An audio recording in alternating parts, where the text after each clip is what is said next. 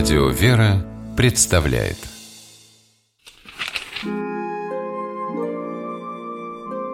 Сегодня, 14 апреля, Великий Пяток. Воспоминания страстей Господа нашего Иисуса Христа. Церковь вспоминает преподобную Марию Египетскую, преподобного Ефимия Суздальского, преподобного Варсонофия Оптинского, мученика Авраамия Болгарского, Владимирского чудотворца. Преподобный Ефимий Суздальский родился в 1316 году в Нижнем Новгороде. Он принял постриг в Нижегородском Печерском монастыре от его основателя святого Дионисия.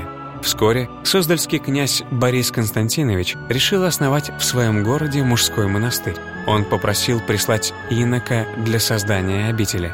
Выбор пал на Ефимия. По преданию, сам князь копал землю под фундамент – а Ефимий вытесал себе надгробный камень, дав обет остаться в новой обители до конца жизни. Так был создан Спасо-Преображенский Ефимиев монастырь. Вскоре в нем жило более 300 монахов.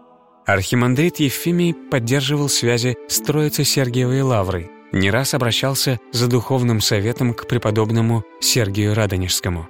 Скончался преподобный Ефимий в 1404 году. После революции мощи святого стали экспонатом антирелигиозного музея. С середины сороковых они хранились в запасниках. В 1988 году Владимирский музей-заповедник вернул мощи церкви в единственный действовавший в то время храм Суздаля во имя равноапостольных Константина и Елены.